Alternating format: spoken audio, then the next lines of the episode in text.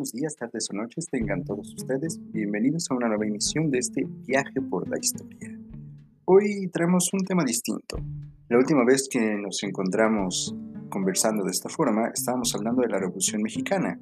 Em, y bueno, pues pronto está, estará por celebrarse uno de los acontecimientos que, mencionamos en aquel episodio, la decena trágica. Eh, en estos días de febrero se estarán conmemorando pues ya más de 100 años de aquel oscuro acontecimiento que bien valdría la pena convertirse en una película, como lo comentamos en aquella ocasión, ¿no? Y entre broma y broma, pues estuvimos platicando un poquillo de, de quiénes podrían ser esos personajes eh, de la farándula, aquellos actores que podrían interpretar a los personajes históricos. Fue una, una conversación que, bueno, espero que haya sido de su agrado. Si es que escucharon el episodio anterior, si no, les invito a que lo hagan. Eh, los pueden encontrar aquí en, estas plataformas, en Spotify, en Anchor, en Google Podcast. Y bueno, son las más importantes en las que pueden encontrar esta emisión del viaje por la historia. Pero también pueden visitar todos nuestros otros episodios, eh, nuestros episodios que son eh, pequeñas cápsulas, ¿no? pequeños viajes por la historia, que nos van a llevar a diferentes tiempos y espacios, por ahora todos centrados en la historia de México. Y el capítulo de hoy no será la excepción, hoy vamos a platicar justamente de eso, de cuáles son, de cinco ideas, vamos a proponer cinco ideas de películas que deberíamos hacer en México. Deberíamos eh, pues, no sé, invertir un poco más o arriesgarnos un poco más a revisar nuestros acontecimientos históricos y contarlos. El cine histórico es, una, eh, es un gran género de la cinematografía, ¿no? Hay, grandes historias, pues, que están basadas eh, parcialmente, la mayoría de los casos. A veces son grandes invenciones, a veces son grandes películas, aunque se hayan inventado cosas, de acontecimientos históricos. Eh, algunas de las más recientes, bueno, hay muchísimas películas de la Segunda Guerra Mundial, probablemente ha sido el conflicto histórico más retratado en el cine. Tenemos películas recientes como Midway, que pues habla de la batalla de Midway, no la vi, obviamente pues no puedo opinar al respecto, pero otras películas de la Segunda Guerra Mundial, pues tanto llegando a la fantasía, este, como el caso de Bastardo sin Gloria de Quentin Tarantino, donde cambia por completo la historia, pero bueno, eso es una cosa que él como cineasta pues tiene permitido hacer, ¿no? Está haciendo películas, no está haciendo historia, El rigor es para los historiadores, no para los cineastas. Em, tenemos también Dunkirk de Christopher Nolan, que se estrenó pues, hace ya bastante tiempo y que habla de un acontecimiento muy, muy chiquito en el, em, en el contexto de la Segunda Guerra Mundial. ¿no? De hecho, es cuando la Guerra Mundial apenas está agarrando calor, cuando apenas van a empezar los buenos enfrentamientos entre alemanes, franceses e ingleses, al que, bueno, después se irán uniendo muchos otros países. Pero bueno, no hablemos más de ello. Hablemos de, hablemos de México, hablemos de cinco historias para el cine mexicano que, pues, no sé, tal vez podríamos realizar, serían historias interesantes. Ya decíamos que hablábamos de la decena trágica la vez anterior, proponíamos a Damián Alcázar en el papel de eh, Francisco y Madero, ¿no? Puede ser, no lo sé. Eh, alguno de los Bichir, el delgado alto, ¿cómo se llama? Damián, Damián Bichir, no, ese es el que sale en Alien, ¿no? Eh, ¿Cómo se llama el otro? bueno, no me acuerdo, ¿es Bruno? ¿Bruno Bichir? Bueno, él podría ser el, presidente Pino Suárez, bueno, el vicepresidente Pino Suárez, ¿no? Que Chucho Choa se, se, convierta en, Victoriano Huerta, en fin. Bueno, decíamos por ahí algunas cosas, quién sabe. Eh, es una buena historia, eh, una, una historia digna de contarlo en un tono como de de cine negro, ¿no? Como policíaco, porque es una zona, una cosa, perdón, de intrigas, de cuestiones policíacas, de espionaje. Eh, pues es una conspiración contra el gobierno. Finalmente es un golpe de Estado que en realidad se salda, bueno, sí, mucha gente muere, por supuesto, pero que al final todo se termina resolviendo con pocos hombres, ¿no? Los que capturan a, a Madero, los que conspiran en su contra. Aunque al principio parecía un golpe militar, después se convirtió en una cosa mucho más de intriga, ¿no? En la que incluso el embajador de entonces de los Estados Unidos se vio involucrado muy activamente. Pero no es la decena trágica una de las ideas de guion que tenemos para, para este episodio. Vamos a empezar por una película que a mí me gustaría llamar El último Maya, haciendo alusión al último samurái que hace mm, que cuenta la historia de un soldado norteamericano que durante la restauración Meiji se, eh, en lugar de combatir a los samuráis, ¿no? como rebeldes que son del emperador, eh, se une a ellos. Mm, esta historia está parcialmente basada en la de un soldado francés que se llamaba Charles Brunet, que por cierto estuvo en México durante la intervención francesa. Bueno, ¿qué trata el último Maya? Pues vamos a hablar de contexto histórico, porque es muy importante tener eso para comprender lo que sigue. El último Maya es Gonzalo Guerrero. ¿Quién es Gonzalo Guerrero? Gonzalo Guerrero fue un español que se dirigía al, Nuevo Mundo, a las Américas, a las Indias, como se les conocía entonces, entre 1511 o 1512 más o menos. Y cuando venían para acá, este, naufragaron. Probablemente se dirigían a Cuba o un lugar por ahí, porque eran algunas de las pocas islas que estaban ocupadas. Eh, y la más grande, pues era hasta ese momento descubierta, era la isla de Cuba. Bueno, el caso es que esta embarcación naufragó y aparentemente sobrevivieron 15 personas eh, cerca de Cozumel, ¿no? En la zona de Yucatán, por ahí, mm, junto a otro personaje importante en la historia pues de este territorio, que es Jerónimo de Aguilar, que después se convertiría en el primer, mm, en el primer intérprete de Hernán Cortés, ¿no? Va a ser el primero que va a poder traducir del maya al castellano, porque bueno, naufraga junto con Gonzalo Guerrero por acá. Em, bueno, mientras que Jerónimo de Aguilar nunca aceptó las costumbres mayas y por ello fue relegado y tratado como si fuera esclavo, Gonzalo Guerrero sí adoptó los modos de vivir y tradiciones mayas. Se casó con la hija del cacique local y bueno, más o menos esto, según cuenta me parece que es el arqueólogo Eduardo Matos Moctezuma. Eh, Gonzalo Guerrero tenía cierta habilidad manual para trabajar la madera. Era, era, artesano de la madera, era carpintero. Y pues él, no sé, hacía... Yo creo, yo sé que esto va a sonar raro, ¿no? Pero Obviamente los mayas tenían dónde sentarse y, sobre qué comer, ¿no? Tenían mesas y sillas, eso es claro. Pero la manera de hacerlas, el proceso artesanal que ya se había desarrollado en Europa, pues no se parecía al que existía aquí. Así que es muy probable que a este, al cacique de la zona en la que naufragan estas personas, le parezca muy interesante esta habilidad de Gonzalo Guerrero y comience a pues darle cierto favor por encima de los otros españoles, ¿no? Y Gonzalo Guerrero pues comienza poco a poco a, adoptar algunas de estas costumbres, algunas de estas formas, hasta que llega a alcanzar cierto estatus. El cacique lo casa con su hija, cuyo nombre ah, desafortunadamente no recuerdo, pero sí está registrado, pero no sé cuál es. Eh, y bueno, llegó a tener soldados bajo su mando. Y bueno, claramente su cuerpo poco a poco se fue llenando de tatuajes, ¿no? De las perforaciones típicas de alguien de su rango en el mundo maya. Y comenzó a hablar el maya con, con fluidez, ya se comunicaba en esa lengua, era su lengua materna. Bueno, no, más bien la lengua que había adoptado, pues desde hacía, a ver si ocho años, más o menos, desde 1511 a 1519, eh, que son los años que pasan entre su naufragio y la llegada de Hernán Cortés. Bueno, tras esto, Jerónimo de Aguilar va a buscar a, Gonzalo Guerrero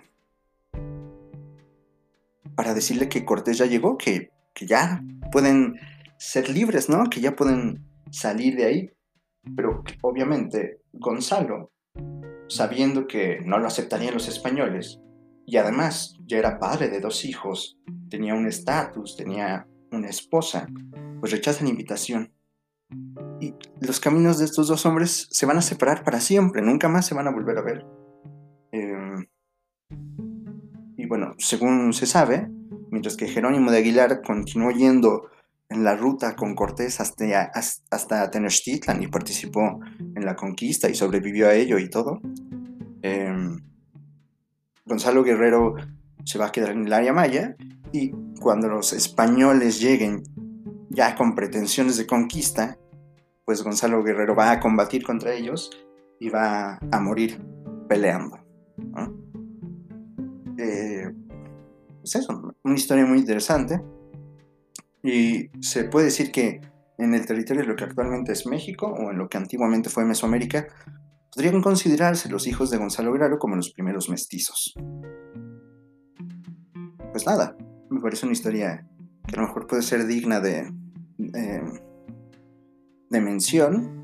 Y aparte, como se sabe pues poco en comparación con los otros actores que sí forman parte de la conquista, pues habría mucha más libertad como para crear toda una historia alrededor de esto. Eh, ya me imagino que algún guionista tratará de cambiar la historia y que al final Gonzalo Guerrero y Jerónimo de Aguilar se reencuentren en el combate final o algo así. Em, yo, solamente pondría una condición para hacer esta película. Que, que ninguno de los españoles se ha interpretado por Oscar Jaenada, porque es un gran actor, eso nadie lo duda, pero parece que es el único español que existe en el, en el mundo.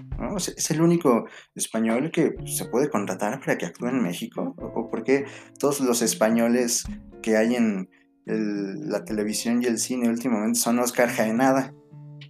Mm.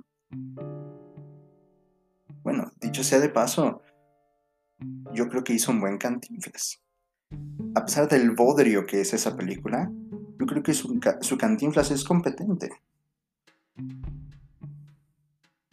Y, si ves la película sin saber quién es, pues no crees que no sea, digo, no crees que es español, porque no se le nota el acento. El acento está por completo borrado. Y hasta habla como Cantinflas, bueno, como Mario Moreno. Pero a pesar de eso, yo creo que podemos traer otros españoles a hacer de españoles, ¿no? Hay, debe haber más actores en España que Oscar Jaenada, yo me imagino. Pero bueno, igual en el contexto de la conquista, hay otra historia que no pertenece a las grandes historias de la conquista, no, no estamos hablando de, las grandes batallas que dirigió Cortés, o de la Noche Triste, o de la defensa de Tenochtitlan.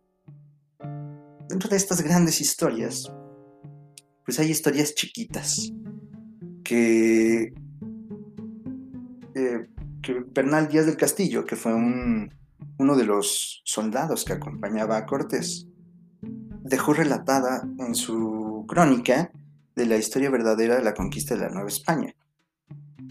Esto de crónica a lo mejor la puede hacer sonar pequeña, pero es un libro gigante. Creo que son más de mil páginas, donde cuenta de todo. Y está escrito pues como los libros eh, de la época, yo, sé que no son del mismo siglo, pero, pero casi. Se, parece mucho a la estructura que tiene el Quijote. El Quijote que tiene así pinche mil capítulos, pues también. La, crónica de Bernal Díaz del Castillo tiene capítulos de... capítulo 25, crónica del día que fuimos a hacer del baño y nos salió una culebra y todos nos asustamos. Obviamente ese ese capítulo no existe, pero hagan de cuenta que es así, ¿no? Entonces, es una fuente histórica muy rica que, se debería leer como para entender una perspectiva más amplia de la conquista, ya no por los historiadores, obviamente los historiadores ya lo leyeron, sino la gente que no es historiadora, la gente que le interesa la historia y que también guarda como esta sensación de agravio por la conquista. Eh, yo creo que se puede ampliar mucho la perspectiva de cómo se veía el proceso de conquista verdaderamente leyendo a uno de los actores que participaron de ella, ¿no? Obviamente Bernal tiene intereses, pero también quiere contar de lo que se acuerda, es un viejo contando historias. Cuando Bernal está dictando la verdadera historia, porque no le escribió el de puño y letra, y era bastante viejo para la época. Entonces, eh, pues claro, son sus memorias de la conquista. Entonces también es una historia que se cuenta con perspectiva, ¿no? Con, con experiencia. Si ya es un hombre mayor, pues claramente verás las cosas distinto de como las veía en el momento en el que sucedieron. Pero está lleno de anécdotas, de muchas anécdotas. De hecho, si sabemos cosas de Malintzin, alias la Malinche, es por él. Cortés no la menciona, ni siquiera por nombre. En una de las cartas que le manda el rey de España, eh, creo que la, la llama la lengua. Y ya, es toda la referencia que hace de ella. No la trata por nombre. Pero Bernal sí. Bernal Díaz del Castillo habla más de ella. Y entendemos mucho más de su, de su persona histórica y de su personalidad por lo que él cuenta. Pero bueno, esa no es la historia que quiero contar. La historia se llama El niño y el emperador. Cuenta Bernal Díaz del Castillo, en su historia verdadera de la conquista de la Nueva España, que junto a la tropa, comandada por Cortés, venía con ellos un mozo, un muchachillo, de entre 12 y 14 años que fungía como ayudante cuando la expedición alcanzó Tenochtitlan y poco después Cortés tomó como prisionero a Moctezuma. A ver, voy a explicar algo antes. Eh, no solamente vienen soldados en la expedición, viene mucha gente. Em, mucha gente. Vienen mujeres con ellos. Vienen esclavos. Esclavos taínos, que eran los habitantes de las islas del Caribe. Y también esclavos africanos. Y pues vienen, supongo que vendrán más jovenzuelos, a lo mejor un poco mayores, 16, 17 años y por eso este muchachillo llama tanto la atención. La adolescencia no existe, o sea, uno o es niño o es adulto en la Europa del siglo XVI. Es el caso de este muchachito. Se llama Orteguilla, o le decían Orteguilla. Y pues eh, cuando finalmente Cortés llega ante Moctezuma y después le toma prisionero, para eso pasa bastante tiempo. Se le asigna a este muchacho como su mozo, como su ayudante, como su pajecillo.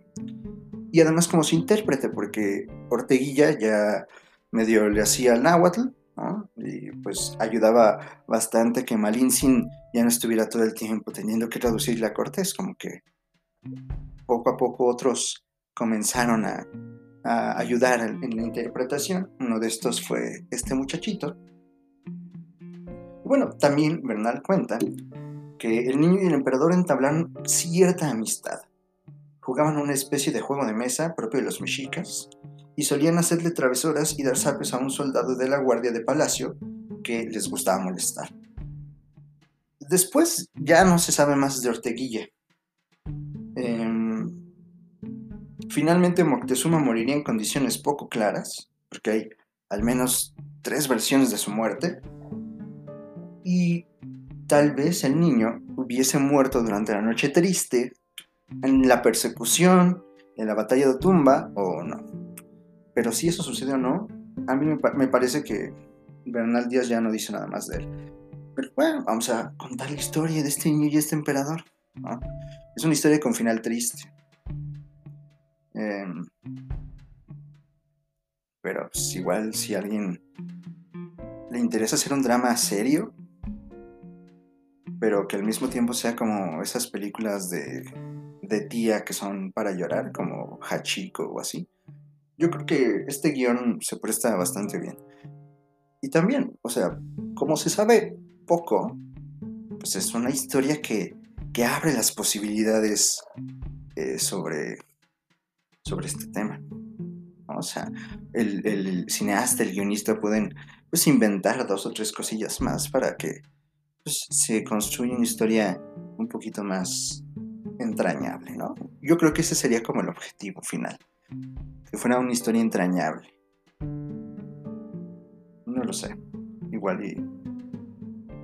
Yo ahí lo dejo, ¿no? Si alguien quiere, estudiantes de cine, si alguien le interesa, bueno, pues aquí está eh, estas ideas, ¿no? Que otorgo gratuitamente, muchachos, ¿sí? La historia es de todos. Tomen estas ideas y conviértelas en, una, en un cortometraje, en una película. Ya, luego me agradecen en los créditos finales y me, me taguean en Instagram. Todo bien. Otra historia. Esta la hemos titulado Verde Bandera En el marco de la intervención norteamericana en México, durante 1848, vamos a contar un poco la historia de este enfrentamiento, porque se dicen muchas tonterías cuando se habla de esto, ¿no? Primera, yo sé que es muy común decir que Santana vendió la mitad del territorio, lo cual es total y absolutamente falso. Santana no vendió nada durante la guerra, ni tampoco vendió Texas. Ambos territorios se perdieron en guerras. Y la guerra del 48 fue devastadora. O sea, a ver, déjenme les explico la gravedad del asunto. Las tropas norteamericanas estaban en el Palacio Nacional, estaban en lo que actualmente es el Zócalo. Ahí, en donde actualmente es el Zócalo, llegó el ejército estadounidense. La bandera mexicana de Palacio Nacional se quitó. Y en su lugar se puso la de los Estados Unidos. O sea, Estados Unidos ganó la guerra con toda autoridad. Tenían tomado el norte y tenían tomado Veracruz. Y el ejército mexicano, pues, era paupérrimo. Paupérrimo. Terrible. Estaba mal equipado estaba, estaba mal uniformado, mal alimentado. Cuando las tropas de Estados Unidos derrotan al ejército mexicano en la batalla del castillo Chapultepec, lo único que quedaba era darle armas a la gente para defender la ciudad. Mucha gente se fue, claramente se fueron. No iban a esperarse que llegaran los gringos y los mataran. Entonces, no o sea, no somos defensores de Santana. Santa Ana, no Santana. Santa Ana. Em, pero él no vendió nada. Se perdió en la guerra. La batalla del castillo de Chapultepec, pues ahí está un buen ejemplo, ¿no? Ustedes dirán, ah, es una película de los niños héroes. La neta, yo no creo que sea nada importante. Tenemos un capítulo de podcast dedicado a los niños héroes, donde decimos, ¿por qué los niños héroes qué? No hicieron nada, se fueron a morir y ya.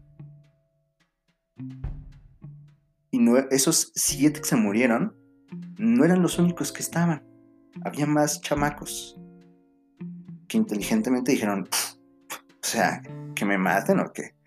Entonces, bueno, también es para exaltar el patriotismo y eso. Pero, o sea, el batallón activo de San Blas se murió completo en esa batalla y nadie se acuerda de él.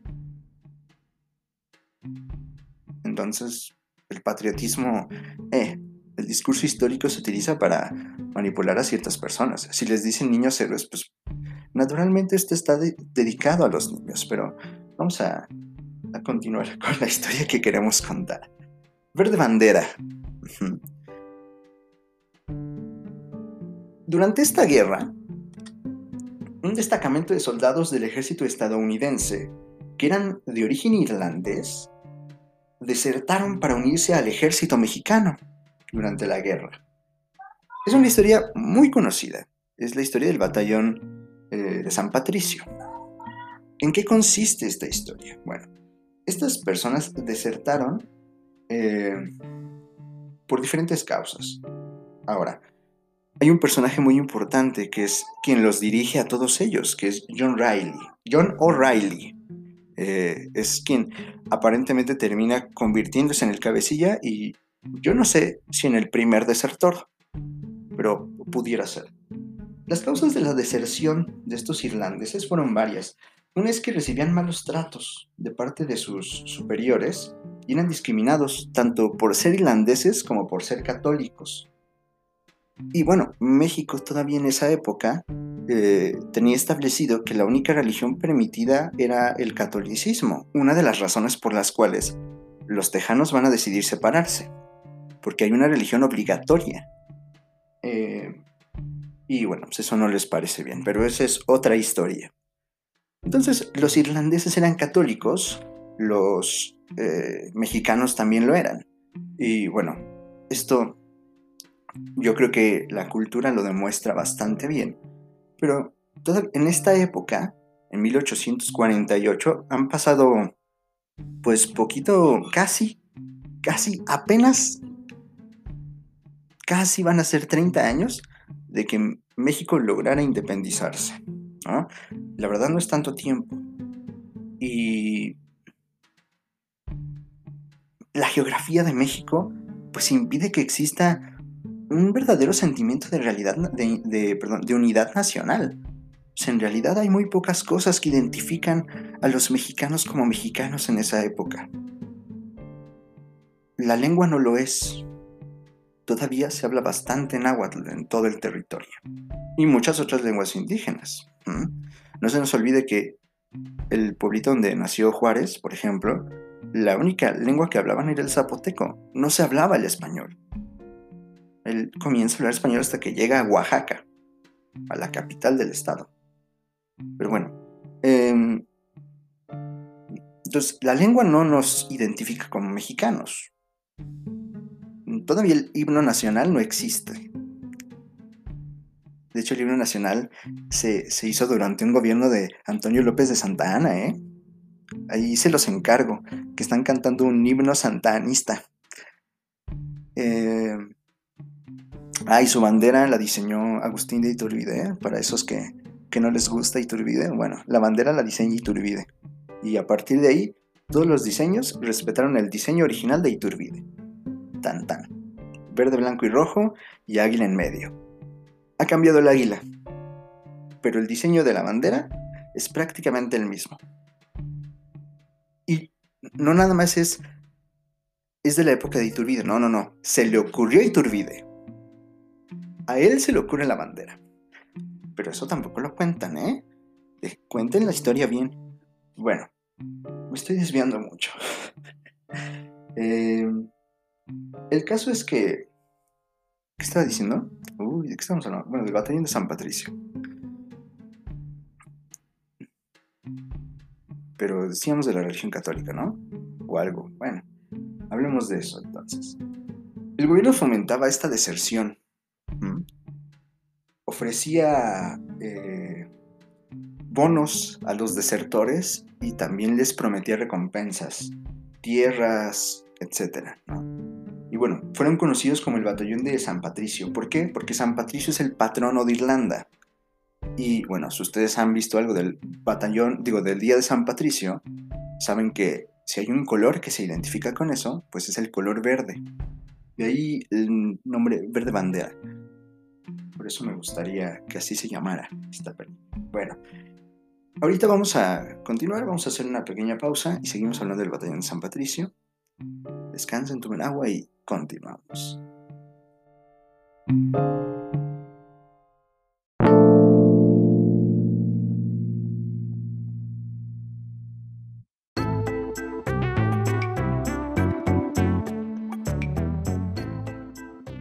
Volvimos, o volvemos, ¿cómo se dice? Bueno, em, decíamos entonces ¿Qué es lo que identifica a México como nación en esta guerra? Pues prácticamente la religión. Nada más. Si hay una cosa que se ha mantenido imperturbable durante los últimos 200 años este, posteriores a la conquista, o bueno, anteriores a la independencia, es que el país fue predominantemente católico. Incluso los indígenas que terminan por no convertirse del todo van adoptando ciertos elementos del catolicismo. Eh, o los ritos, digamos, paganos, los ritos prehispánicos que, prevalecieron, pues también se llenaron de, elementos cristianos. Por ejemplo, los voladores de Papantla. Bueno, los voladores. Cuando se hace esa fiesta, eh, bueno, más bien, el rito del volador, del volador a veces es propio de fiestas religiosas, pero ya están relacionadas con el catolicismo o cosas similar.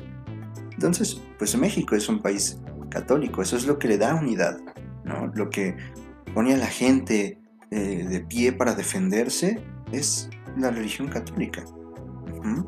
Y le están defendiendo de invasores que no son católicos.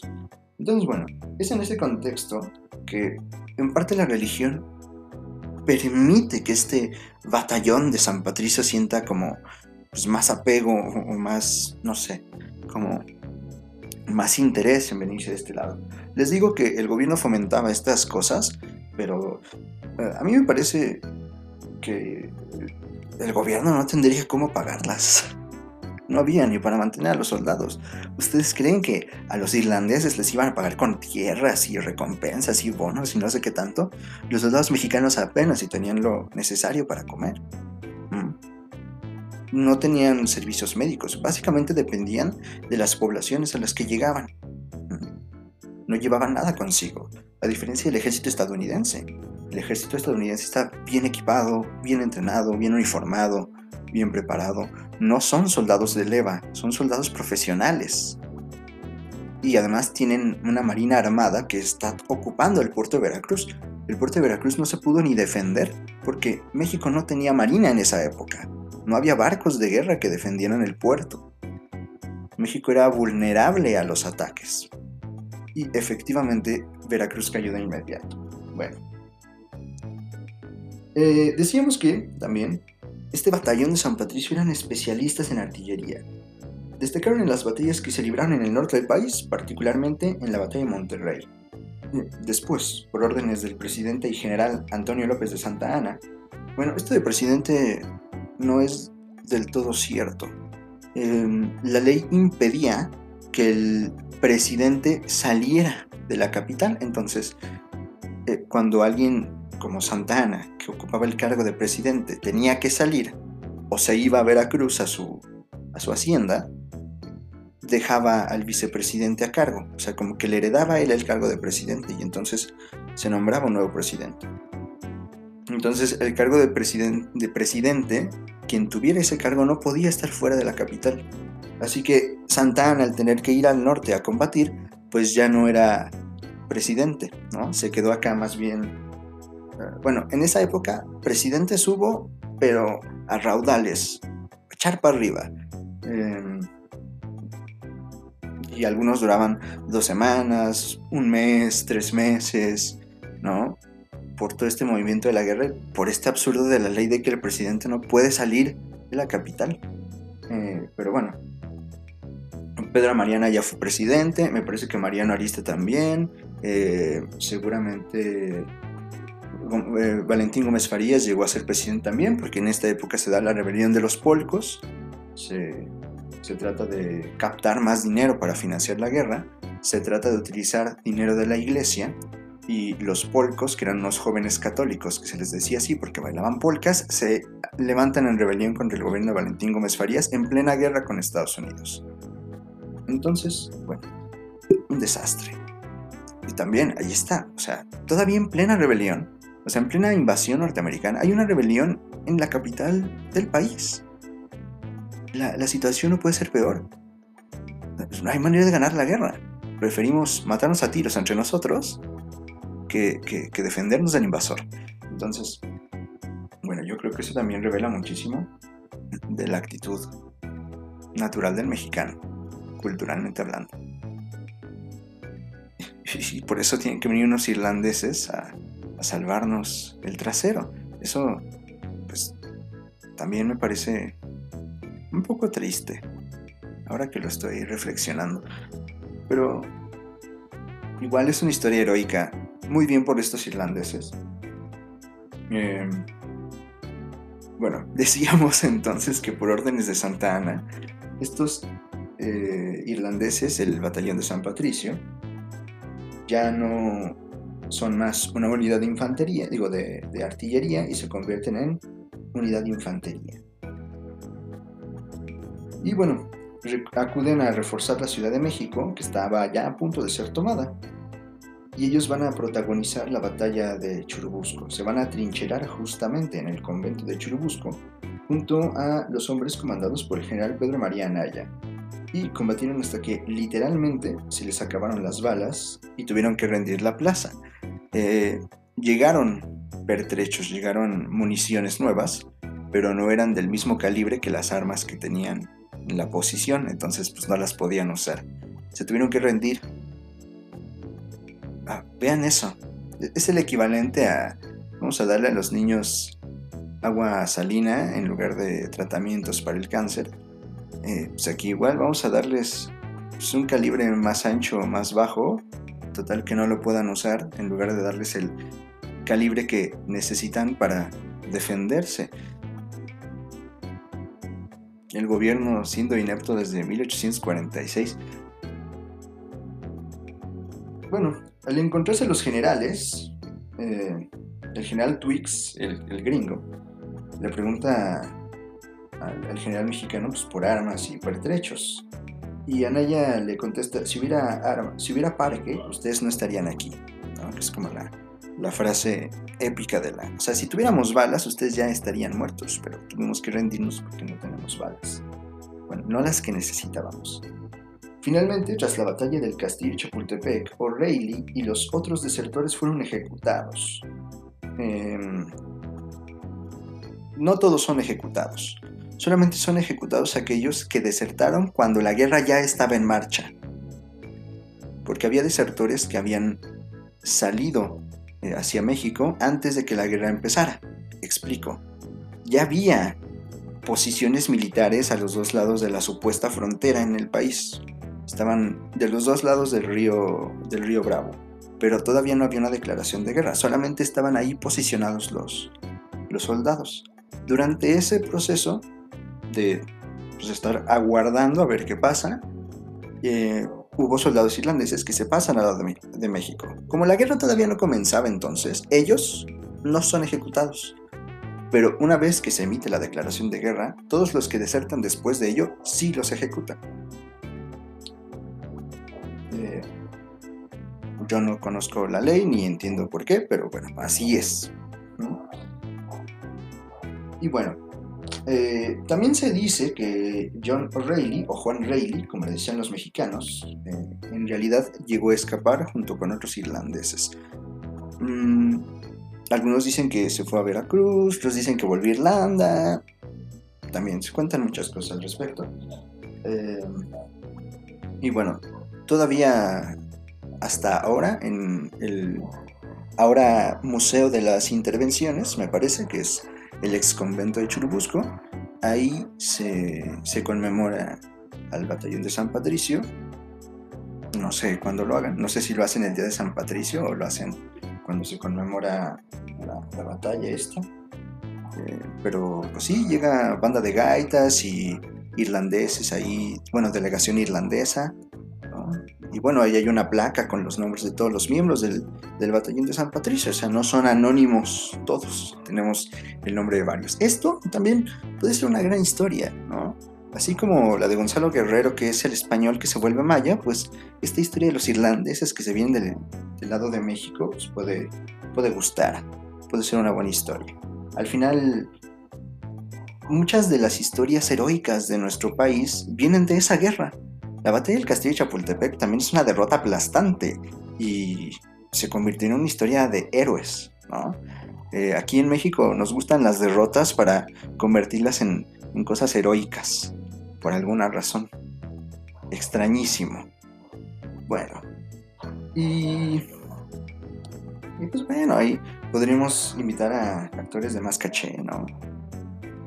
irlandeses, porque yo creo que si ponemos ingleses a ser irlandeses, va a haber problemas, como si pusiéramos a japoneses a interpretar chinos o al revés, yo creo que no, no, no sentaría bien en estos tiempos.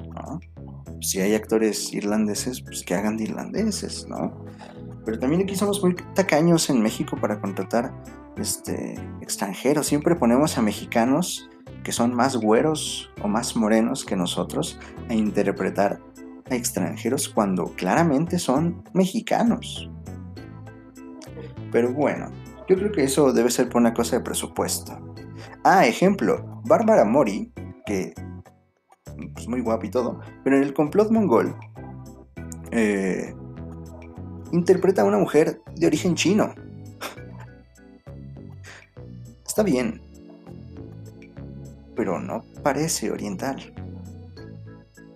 Así que, por cierto, lean el complot mongol. Y ya que estamos hablando de libros sobre el batallón de San Patricio, hay un libro eh, escrito por Pino Cacucci, que creo que se llama así, El Batallón de San Patricio, o Los Italianos del Batallón de San Patricio. Pino Cacucci, pues al ser italiano, tenía mucho interés en saber si había habido italianos. Bueno, él conocía que había habido italianos también en el batallón de San Patricio. Es cierto, no solamente había irlandeses en el batallón de San Patricio, había también austriacos, había uno que otro alemán, había italianos. Y bueno, Pino Cacucci reconstruye toda la historia del batallón de San Patricio para poder dar con estos italianos, ¿no? para poder contar esta historia. Entonces, pues se las recomiendo bastante. el siguiente guion que les comparto ya tiene película. Es una película bastante vieja. Entonces yo creo que valdría la pena hacerle una, una nueva editadita a esa vieja película y hacerla bien, ¿no? Eh, emocionante, padre. Nos hacen falta películas de la independencia. Las que tenemos están muy pinches y con más presupuesto. ¿ah?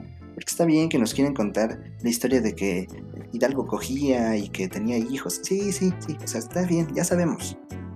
Ya sabíamos eso. Pues queremos ver los madrazos, queremos ver la guerra. Incluso la serie que hicieron en el 2010, que se llamaba Gritos de Muerte y Libertad o algo así, una cosa que hizo Televisa, no se ven las batallas. Todo ocurre entre las batallas queremos ver sangre, carajo. Queremos ver vergazos. Quiero ver la batalla del Monte de las Cruces, del Puente de Calderón. Quiero ver la toma de la Lóndiga de Granaditas, así, la gente muriéndose. Eso es lo que queremos ver cuando vamos a ver una película de guerra. Ajá. Por eso gusta tanto rescatando al soldado Ryan, porque la primera escena es el desembarco de Normandía. Impresionante. Bueno. Eh, Sí, y también hay una película de Morelos que... Eh, no sé, no sé. No sé. Pero bueno. Es una... No es mala. Pero no es buena tampoco, ¿eh? Y esta es otra ubicada en esa época. Vamos a ponerle a esta película Danza con criollos.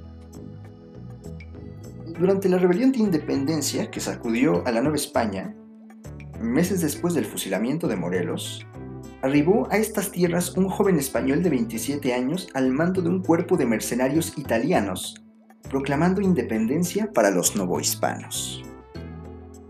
Javier Mina. En otros lugares dice Francisco Javier Mina, y yo he escuchado historiadores que dicen que no, que no se llama Francisco, que era Javier Mina, no Francisco Javier Mina. No lo sé. Investiguen y me cuentan. Pero bueno, em, este personaje en realidad es muy poco relevante para la independencia. Apenas, o sea, de verdad, no hay mayor relevancia, pero es que llega con 300 mercenarios italianos que están financiados con dinero inglés, de conspiradores.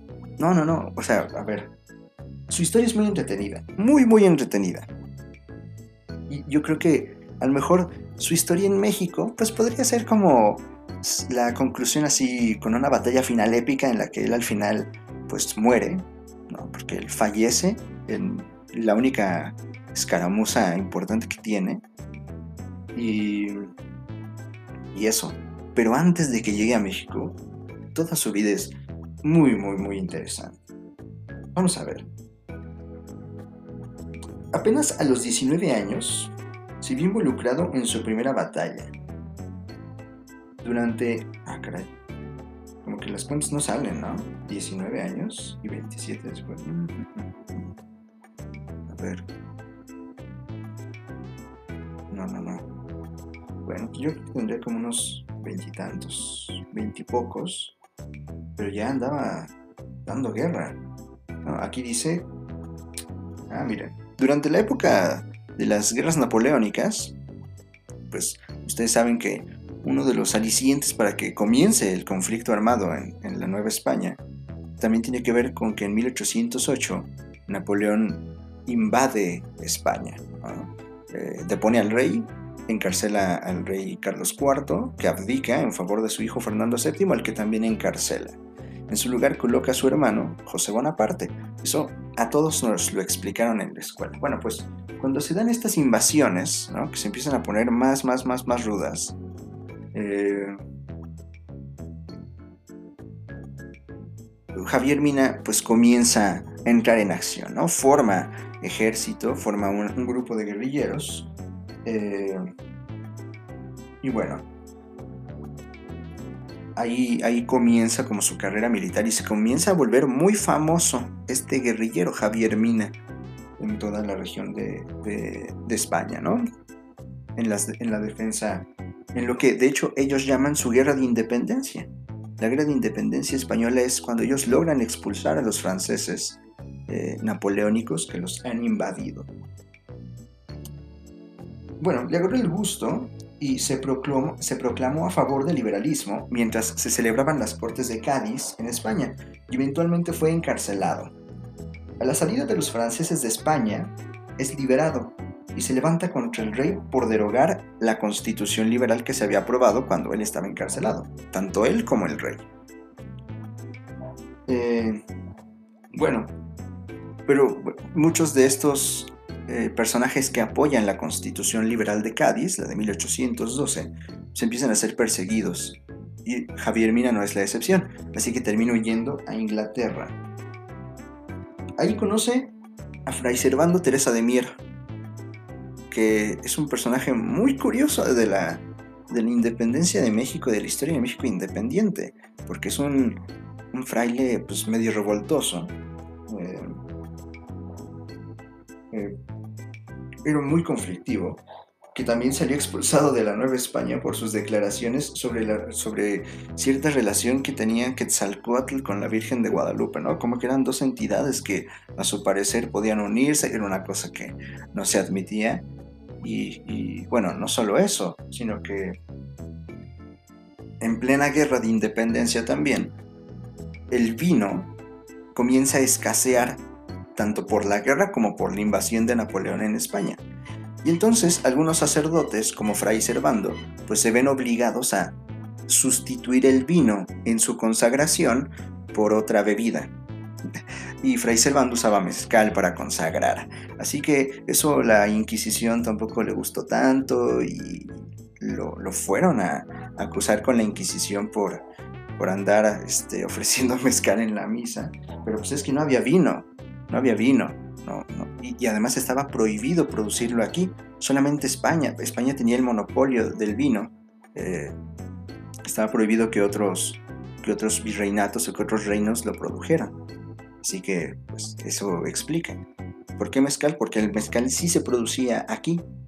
Desde ya esa época, Guadalajara ya es productora de vino mezcal, tequila, pues. Y bueno, pues era una bebida muy, muy extendida. Y otro día hablaremos de, las bebidas alcohólicas. Bueno, Fray Servando entonces le habla a Javier Mina sobre el proyecto de independencia y Francisco Javier Mina, o Javier Mina, animado por esta nueva aventura militar, contrata a unos mercenarios italianos y viaja a Estados Unidos en busca de financiamiento con comerciantes y banqueros. ¿Por qué sucede esto? ¿Por qué Javier Mina le interesa? Javier Mina está contra el absolutismo, o sea, que es esta doctrina de que el, rey impone su, su, cosa, ¿no? Lo que, lo que dice el rey, eso se hace. Y más bien es más de la idea de que se vuelva a aplicar la constitución de Cádiz, que limitaba los poderes del rey y además le daba representación política a todo el, eh, a todos los virreinatos. ¿no? Los, los habitantes de los virreinatos adquirían también el carácter de ciudadanos españoles. Era una, una constitución moderna, ¿no? bueno, casi, ¿no? Porque a final de cuentas hay un rey a la cabeza. Pero bueno, que había representación política. Así que lo que quiere él es derrotar al rey, ¿no? Derrotar a esta monarquía. Y Mina considera que un golpe que podría ser letal para, eh, para la corona española sería perder el virreinato más rico que tiene, que es el virreinato de la Nueva España. Así que liberar a la Nueva España es el principio para el colapso de la monarquía española. O sea, también Mina está pensando bastante alto, ¿eh? Y eso es lo que lo anima a venir. Finalmente entra la Nueva España. Y bueno, el plan original de Mina era llegar y unirse a las tropas de Morelos, pero cuando él llega, me parece que llega en 1816, para entonces Morelos ya fue fusilado. Entonces pues ya no se puede encontrar con él. Pero bueno, de todos modos, su sorpresiva llegada comienza a, a significarle ganar batallas y rescatar insurgentes ocultos. Se inician nuevos levantamientos, con lo que el virrey Juan Ruiz de Apodaca que hasta ese momento había ofrecido indultos, o sea, cuando Francisco, perdón, cuando Javier Mina llega, el virrey ya no está en plan de guerrear con los insurgentes, sino está ofreciendo amnistías, que se rindan. Y entonces, ¿esto por qué sucede? Porque los realistas consideraban que el máximo líder, que el líder más brillante que había tenido la insurgencia, había sido Morelos. Y con la caída de Morelos, pues sí, más o menos sucedió lo que pronosticaron. El movimiento de independencia comenzó a perder fuerza. Así que, como ya había muchos insurgentes que estaban cansados de combatir, el virrey empezó a ofrecer indultos, ¿no? amnistías para que se rindieran sin que hubiera represalias. Muchos lo tomaron. Nicolás Bravo se indultó, eh, Andrés Quintana Roo y su esposa Leona Vicario también eh, se, se, atuvieron a la amnistía. Y bueno, es en este periodo en el que llega Javier Mina y empieza a hacer su desastre. Entonces Apoda, casi harto de Mina, elimina los indultos y pues los que alcanzaron indulto alcanzaron indulto y los que no, pues otra vez represión. Em, envió toda su fuerza contra Mina para, para eliminar este impulso que había surgido. Fue acorralado cerca de Guanajuato, en la hacienda del Venadito, y fue fusilado apenas eh, se le capturó, ¿no? Después de unos meses de combatir, vino y murió. Pero su historia está más interesante cuando la vemos de lo que sucedió en España, sus rebeliones, la guerrilla, cómo se volvió famoso, lo metieron a la cárcel, lo liberan, vuelve a pelear, luego se va a Inglaterra. Inglaterra es un nido de conspiraciones también en esa época, porque era mucho más estable eh, y además es enemigo de Napoleón. Entonces, todos los conspiradores que tienen algo contra Napoleón o sus aliados, pues están de aquel lado. Eh, y bueno, en fin, eso es lo que sucede con Mina. Y ya, nos falta una historia nada más. Vamos a hacer otra pequeña pausa para contarles lo último. Vamos a descansar un momento.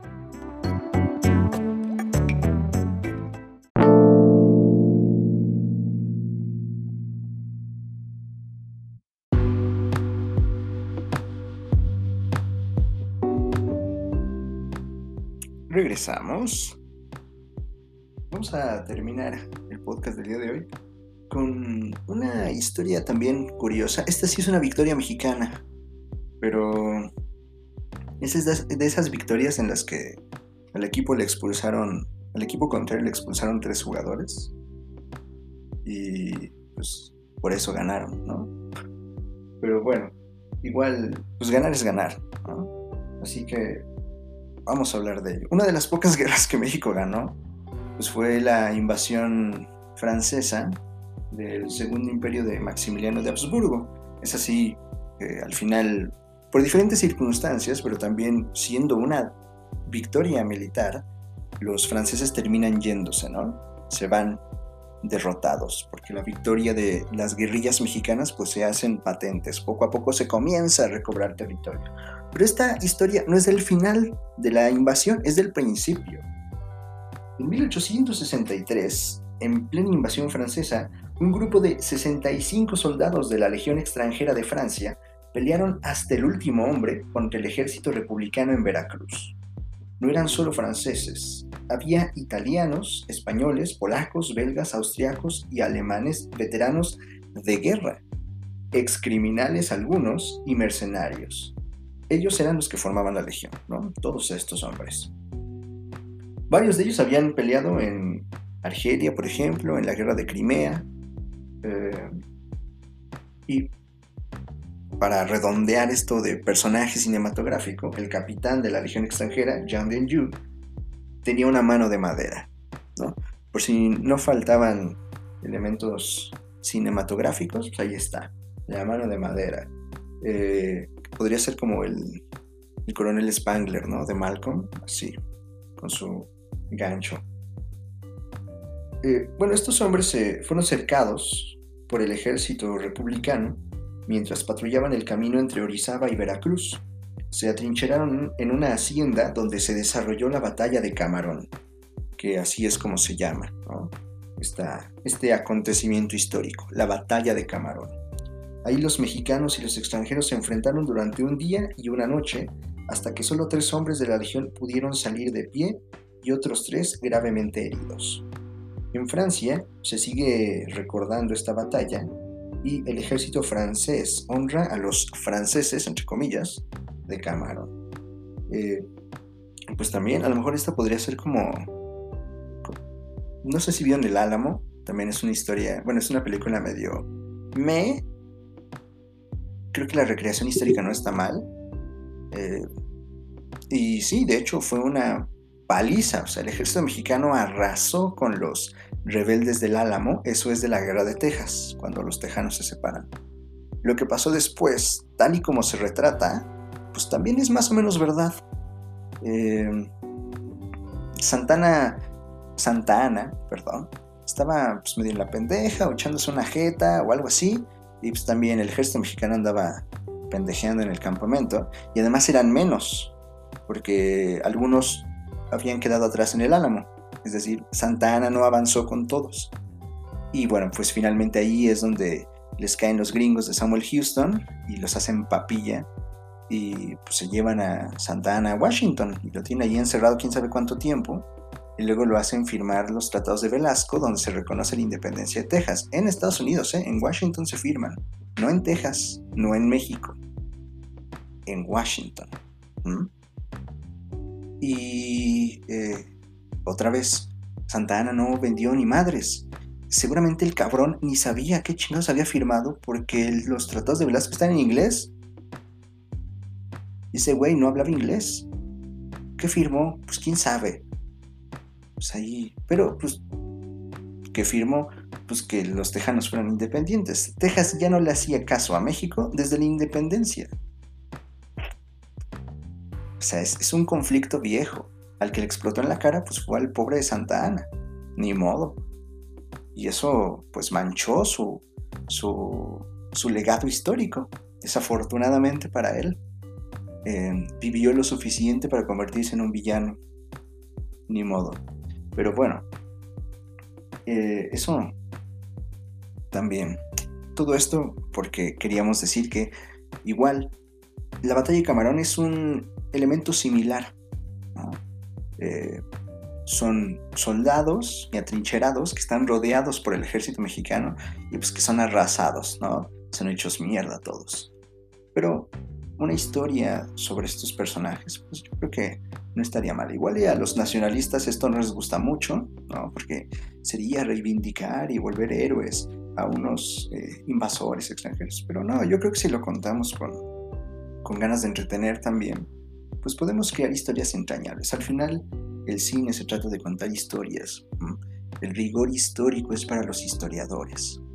Desafortunadamente, y esto también es verdad, a veces la gente piensa que lo que está en las películas es tal y como pasó.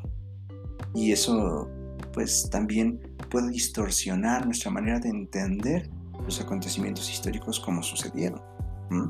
Eso parece una cosa inofensiva, pero, insisto, cuando miramos a un país como México y lo vemos tan resentido con la conquista española, pero también es un pueblo que denigra y aleja y eh, excluye a los pueblos indígenas, eh, pues no sé, ¿no? están reproduciendo el mismo discurso del que se están quejando. Tal vez si comprendiéramos mejor el proceso de la conquista, entenderíamos mejor quiénes somos y no solamente nos reconciliaríamos con España, también con los pueblos indígenas. Valoraríamos su justa participación en nuestra cultura. ¿Mm? Les digo, parece inofensivo maquillar la historia, pero al final cuando la reproduces como un discurso cultural, pues genera problemas graves, muy graves. Pero bueno, no estamos aquí para hablar de tristezas. Yo dejo estas cinco ideas para unas buenas películas. Yo creo que con algo de dinero y bastante esfuerzo, compromiso, y, que se dejen ayudar por los historiadores, pues al final esos güeyes son los que saben. Finalmente, el trabajo es del, cineasta es contar la historia y hacerla emocionante. Por Dios, hemos tenido historias muy aburridas de la vida real que en el cine son increíbles. No veo por qué estas no podrían ser la excepción, porque además hay unas muy emocionantes. Y de donde se pueden meter cosas sin alterar tanto el discurso histórico, porque pues finalmente es algo de lo que sabemos pocas cosas. Así que pues, también hay mucha libertad. Quizás el futuro del cine histórico en México no, no es hablar de los grandes acontecimientos, sino de las pequeñas historias, de las pequeñas anécdotas que cuentan procesos más grandes. Y bueno, pues sería todo.